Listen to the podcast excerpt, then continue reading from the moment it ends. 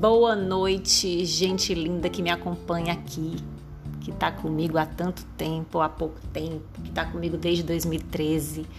Para quem conheceu o blog do Paris da agora, enfim, boa noite. Eu sou Luciana Targino. Hoje é terça-feira, hoje é dia de publicar crônica, mas o meu blog ainda está passando por reformas e eu confesso que sou eu que estou atrapalhando um pouco o processo, porque essa vida de dona de casa, estudante de doutorado, me demanda tempo, mas me traz alegrias também. Apesar de que ninguém pode ser tão alegre nesses tempos, eu consigo encontrar um refúgio de felicidade. Mas essa divagação inicial é para vir trazer a crônica dessa semana, a qual, para a qual eu não dei o título, não sei porquê, pode ser que no final o título venha, mas eu vou ler aqui para vocês, porque já que não vai em formato de blog, vai em podcast. Sonhei que acordava depois, muito depois, ou antes, não sei. Num tempo de sorrisos com dentes, bocas e batons. Num tempo de cochichos ao pé do ouvido e até daquela fofoca que se conta baixinho. Vem cá, senta aqui para te contar um babado. E a gente chocada achava graça e trocava perdigotos. Num lugar onde as crianças corriam, dividiam os mesmos brinquedos e antes que víssemos, dividiam o mesmo picolé e o mesmo pirulito. E a gente em vão dizia: "Menino!" para logo depois dizer: "Deixa para lá, estão criando anticorpos".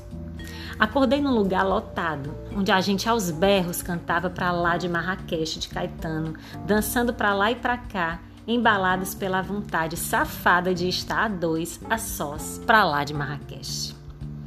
Sonhei que acordava num tempo sem medo, sem medo do que não se vê, indo para a praia, preocupada apenas se levava o protetor solar e o chapéu.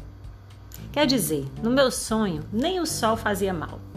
Nesse tempo depois, nada que faz bem faz mal. As pessoas, a cerveja, o sol, o chocolate, tudo era benção. Sonhei que abraçava o meu pai tão forte e deixava ele beijar minha cabeça e que eu apertava a mamãe e dizia que ia quebrar as costelas dela. Num lugar onde eu não devia, onde eu não desviava das pessoas e não odiava meio mundo. No meu sonho, nem Bolsonaro tinha, acredita? Sei lá se era antes, mas tomara que seja depois. Acordava perto do Nelsinho, num lugar bonito, onde ele corria, onde ele gargalhava e me arrancava o melhor do meu sorriso com as suas conversas. Sonhei que acordava no Rio, em Paris, em Geri, lá onde mora minha alma espalhada e cheia de saudade do meu canto, de você. Sonhei que eu acordava vacinada num mundo de ficção científica bem melhor que esse aqui.